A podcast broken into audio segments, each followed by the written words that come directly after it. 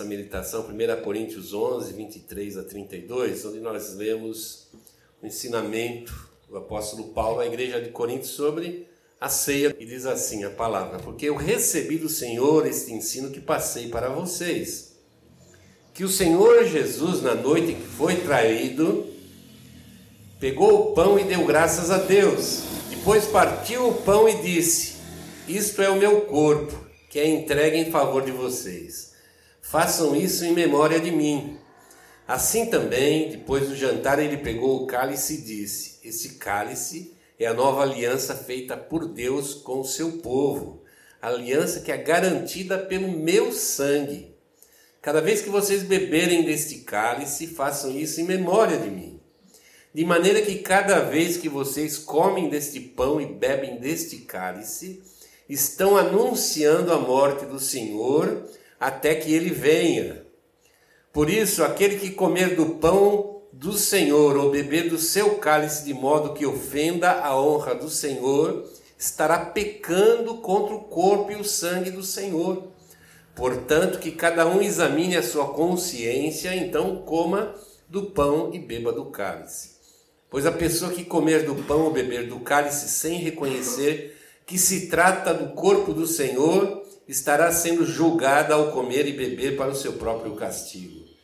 É por isso que muitos de vocês estão doentes e fracos e alguns já morreram.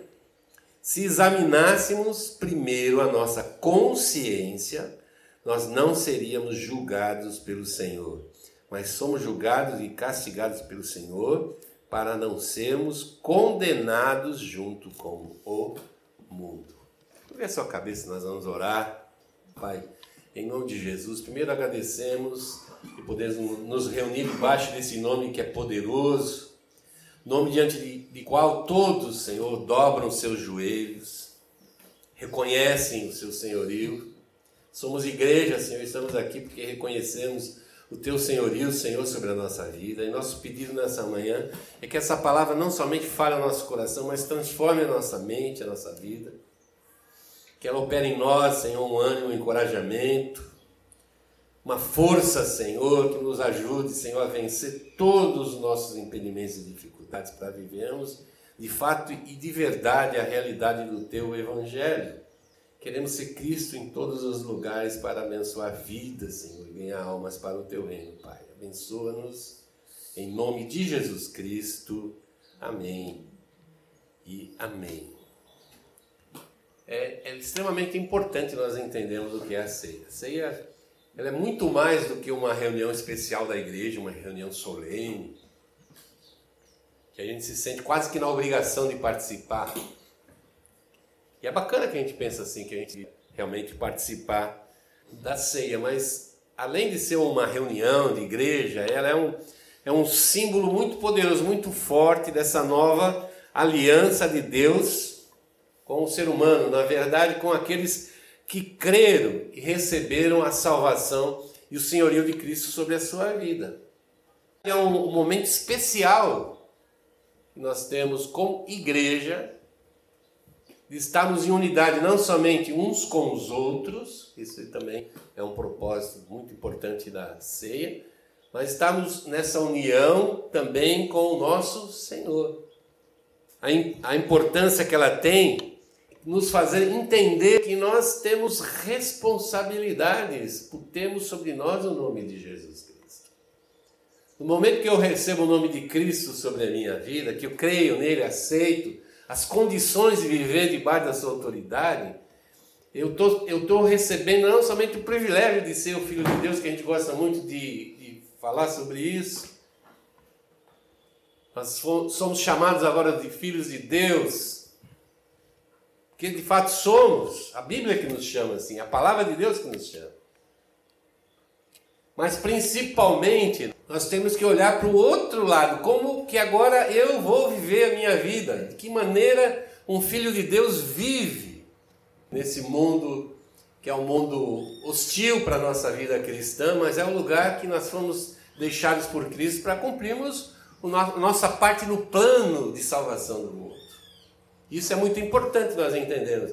Que o plano de salvação que Deus propôs em Cristo Jesus, e nós vemos aqui Cristo declarando que uma nova aliança estava sendo feita entre Deus e os homens, e essa aliança estava sendo escrita pelo seu sangue.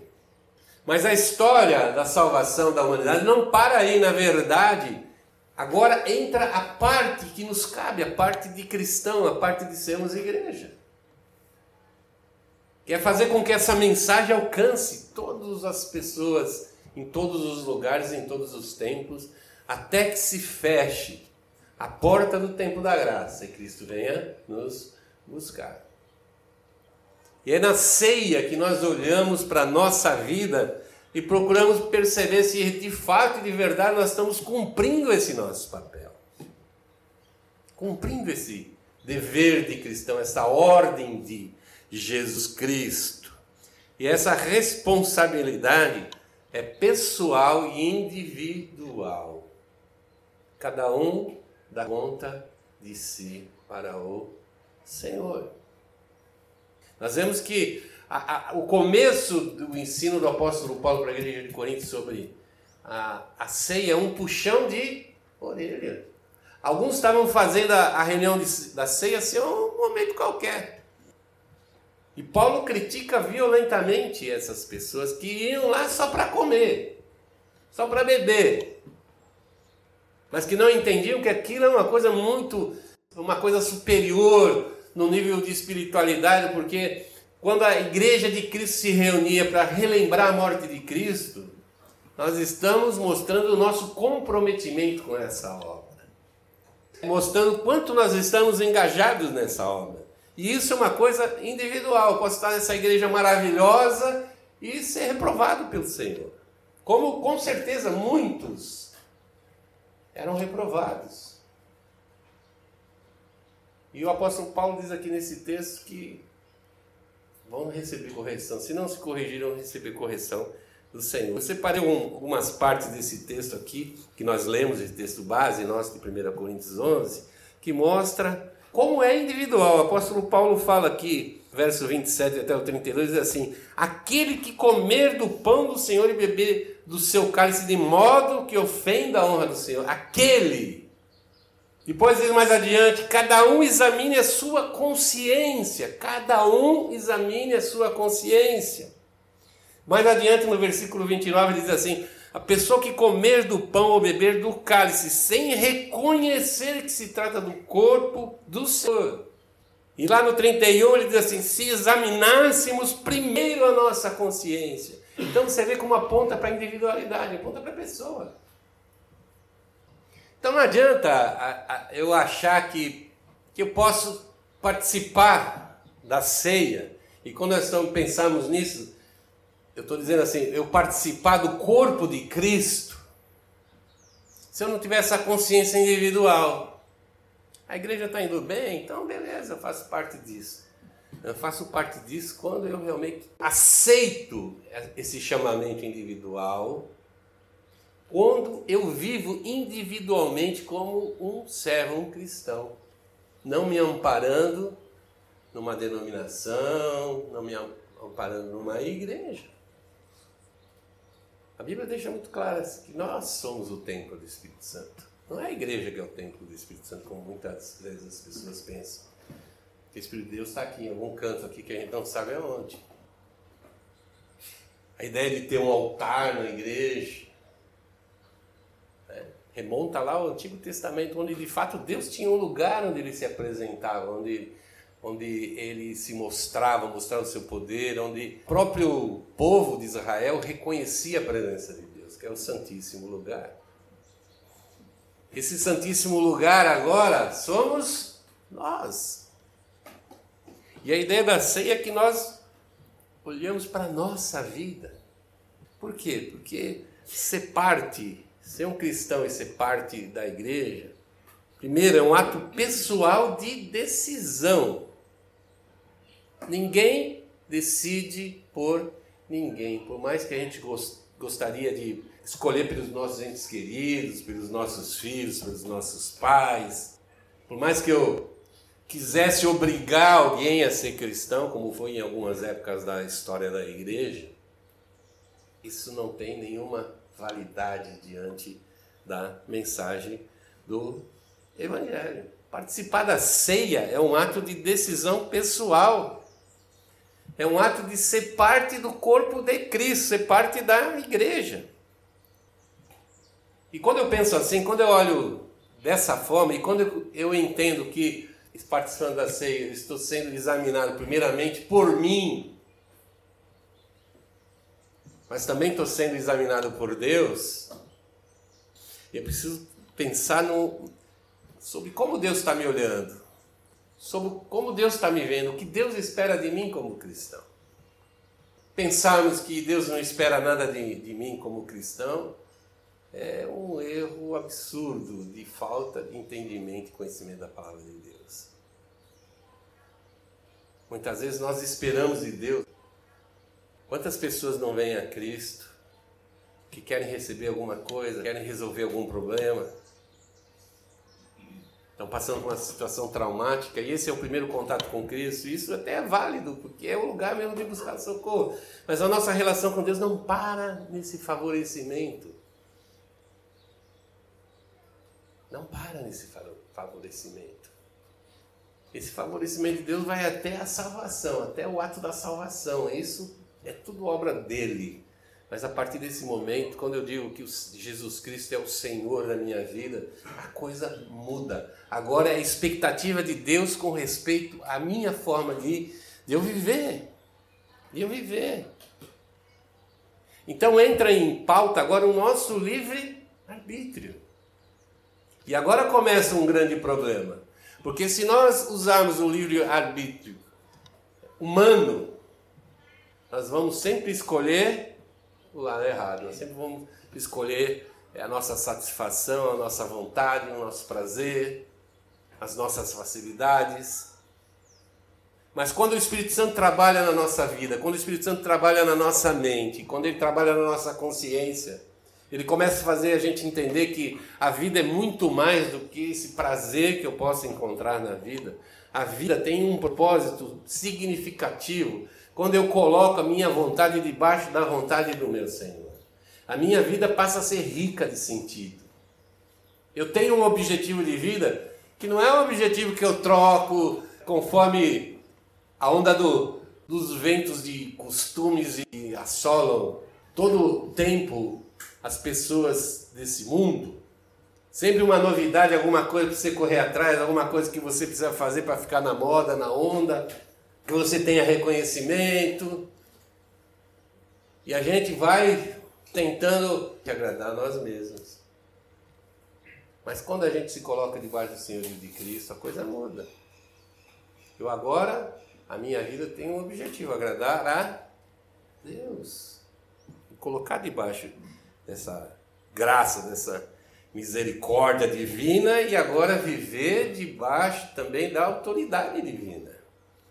E quando eu falo de, de viver dessa forma, aqui em Hebreus nós encontramos um texto bem interessante, Hebreus 12, versículo 1 e o comecinho do versículo 2, diz assim, deixemos de lado tudo que nos atrapalha, o pecado que se agarra firmemente em nós e continuemos a correr.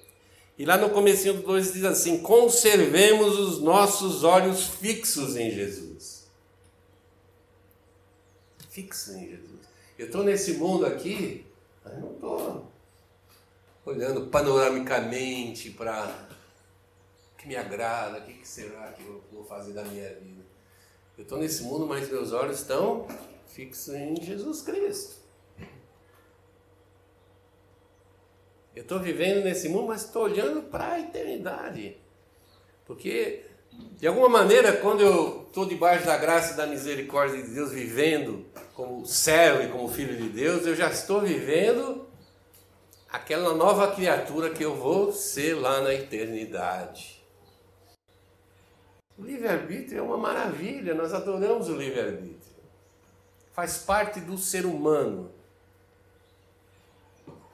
Talvez a, a, a, aquilo que nos faz mais parecido com Deus seja o livre-arbítrio. Nós podemos escolher nossa vida. E dentro desse livre-arbítrio, quando nós estamos debaixo da autoridade do Espírito Santo, nós escolhemos submeter a nossa vida a Jesus Cristo. Isso é decisão pessoal. Mas também é, uma, é um ato pessoal, participar da ceia é um ato pessoal de submissão. Eu me submeto a Cristo quando eu aceito como Senhor e Salvador. Mas, diferente do que muita gente pensa, eu também me submeto à sua igreja. Eu entendo que me submeter a, a Cristo é, na verdade, estar tá me submetendo a Deus, porque hoje, dentro do plano, da vontade de Deus, do propósito de Deus no Novo Testamento, se eu quero chegar a Deus, eu preciso ir a Jesus Cristo. Se eu quero agradar a Deus, eu tenho que servir Jesus Cristo. Se eu quero ter direito à vida eterna, eu preciso viver como filho de Deus, viver como Jesus Cristo. Jesus Cristo é tudo, é o parâmetro, é o, o inici, iniciador da obra na nossa vida, é Ele que nos ajuda a caminhar, é Ele que nos deu o seu Espírito, enfim, todos os momentos nós temos que estar profundamente ligados a o Senhor Jesus. Por quê? A palavra de Deus diz, dá muito com clareza um entendimento para nós em Mateus 28, 18, quando Cristo disse, declarou aos seus discípulos: Deus me deu todo o poder no céu e na, na terra. Quem manda hoje no céu e na terra, nesse momento, até que a graça se cumpra, tempo da graça, é o nosso Senhor Jesus Cristo. Quer agradar o pai? Fala com o filho. Fala com o filho.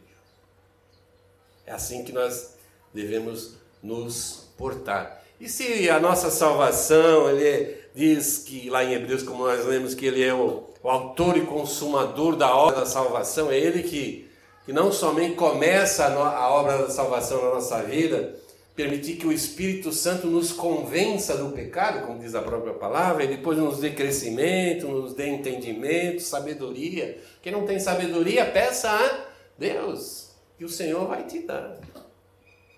Não tem ânimo? Peça encorajamento, o Espírito Santo vai te dar, vai te ajudar a passar pelos momentos mais difíceis da nossa vida. Mas esse mesmo Cristo que Deus fez Senhor dos céus e da terra, também Deus o colocou como cabeça da igreja. Efésios 1, 22 diz assim: Deus colocou todas as coisas debaixo da autoridade de Cristo e deu a Cristo a igreja como o único Senhor de tudo.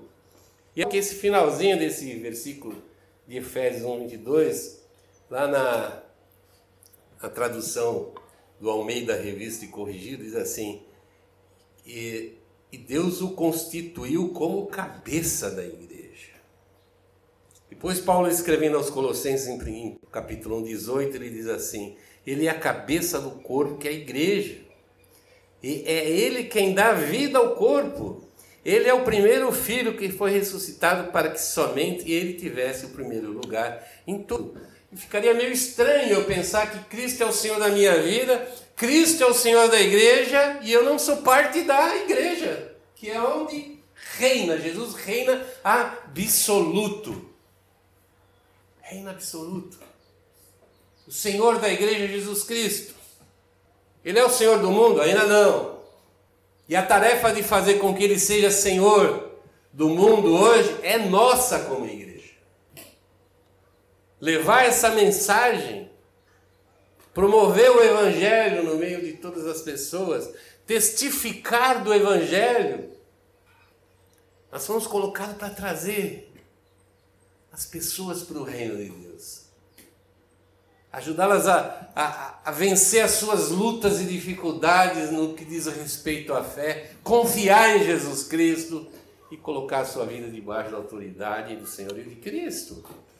E nós precisamos viver assim para que as pessoas também vivam assim. Eu não posso fazer com que as pessoas sejam alguma coisa que eu não sou, convencê-las de alguma coisa que eu não vivo, que eu muitas vezes nem acredito. Quando eu aceito Cristo como meu Senhor, eu aceito a autoridade da sua igreja, porque quem constituiu a igreja foi Cristo e Deus o colocou como cabeça desse corpo que está aqui na terra com um objetivo muito claro não é ser feliz, mas é fazer a obra. Tanto é que na história da igreja, nesses dois mil anos, existe muito forte perseguimento, mas a igreja está viva, porque pessoas permaneceram fiéis nesse propósito. E muitas vezes nós nos embaraçamos, nós qualquer coisinha é coisa para mim, sabe? Vou embora da igreja. Achando que quando eu vou embora da igreja eu não vou embora de Cristo. Achando. Porque isso não é verdade. Não é verdade.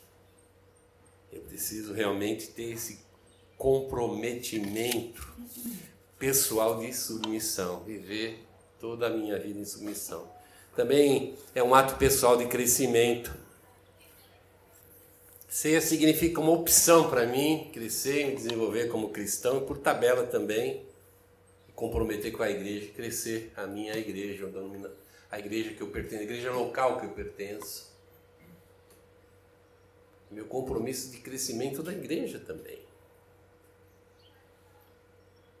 Lá nos versículos 29 e 30 nós lemos Pessoa que comeu pão, bebeu do cálice sem reconhecer que se do corpo do Senhor estará sendo julgada ao comer e beber para o seu próprio castigo. E no verso 30 diz assim: Por isso que muitos de vocês estão doentes e fracos e alguns já morreram. A igreja de Corinto era uma igreja excepcional, é uma igreja de dons poderosos, uma igreja que é funciona até como um modelo para nós de dons, de comprometimento espiritual, mas ao mesmo tempo uma igreja cheia de problemas, cheia de dificuldade. Inclusive, Paulo está tratando sobre a ceia por causa da dificuldade de comportamento, desse tipo de vivência cristã. Estavam até lá comendo e bebendo junto, se reunindo lá para orar, nas casas, enfim, estavam fazendo tudo que em tese um cristão deve fazer, mas eles estavam com problema na sua saúde espiritual, e ele diz aqui: alguns até já morreram. Espiritualmente estão mortos. E a palavra de Deus diz que quem não tem Jesus está morto espiritualmente. Ou seja, alguém que se permite morrer por falta de alimentar a sua fé, por falta de vivência dessa fé, por falta de exercitar a sua fé, se torna como alguém que não conhece Jesus Cristo perdeu a sua graça, né? A, perdeu a obra de Deus sobre a sua vida. É como se se afastasse da salvação que é em Cristo por causa por se afastar do senhorio de Cristo. É interessante que nós podemos sofrer porque não participamos dignamente da ceia, e essa ideia de participar indignamente da ceia é de você não estar tá vivendo uma vida cristã adequada tem, tem esse lado negativo. Essa participação desastrosa que eu possa fazer da ceia do Senhor pode trazer consequências graves para minha saúde espiritual.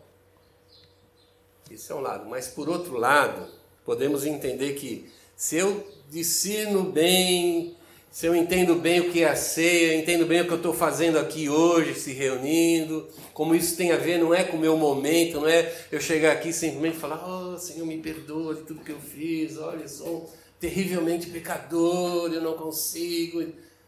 Mas tem a ver como eu vivo os meus dias, como o Senhor é, como Jesus é o Senhor do meu dia a dia, das minhas atividades lá do trabalho, no lazer, na minha relação pessoal com as pessoas, profissional com as pessoas, como eu me comporto, sou dentro da minha casa, com os meus pais, com os meus filhos.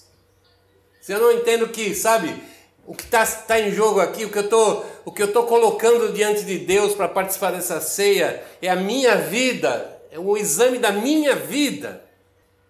E quando eu sinto realmente parte, eu me sinto é, preparado, capacitado para poder sentar nessa mesa. Não vou nem dizer digno, porque por mais que a gente esteja bem, eu não posso dizer que a gente fez tudo.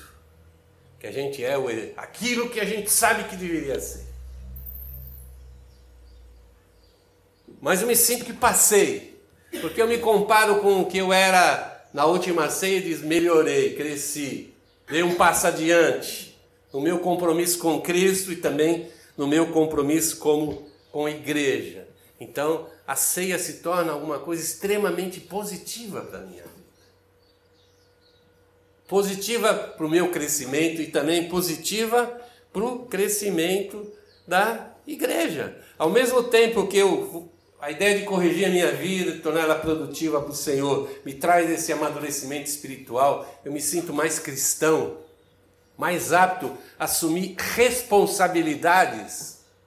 Porque alguém que é infantil na fé, criança na fé, não tem como ter responsabilidades na obra do Senhor.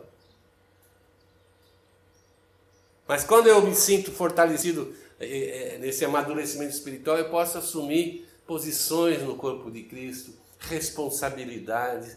E se você pensar bem, é isso que um pai espera de um filho. Ou não?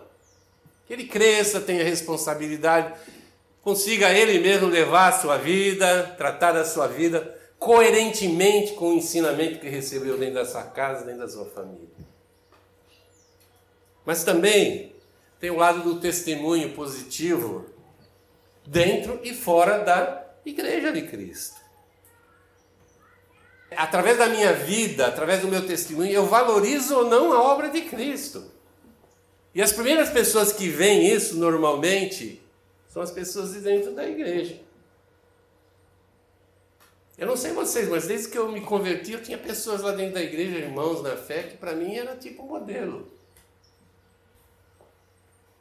quero ser que nem ele. O que, que ele faz? Vou fazer igual, vou buscar igual, vou me comprometer igual. A gente fala assim, nosso modelo é Jesus Cristo. E é verdade. Mas o apóstolo Paulo diz assim: sejam meus imitadores se quiserem ser imitadores de, de, de Jesus. E por que, que ele podia dizer isso aí? Porque de fato ele era alguém que se preocupava, que se envolvia profundamente nessa decisão pessoal de crescimento. E se permitir que o Espírito Santo reproduzisse na vida dele o próprio Cristo. E se eu sou um testemunho dentro da minha igreja, com certeza você também é um testemunho para fora da minha igreja. Para terminar, tem uma frasinha que eu quero deixar para vocês. Ser cristão é uma decisão pessoal e a ceia é uma forma de afirmarmos essa decisão. A forma de eu dizer que eu estou junto com Cristo, eu estou junto com a igreja, porque eu faço parte do corpo de Cristo, de verdade.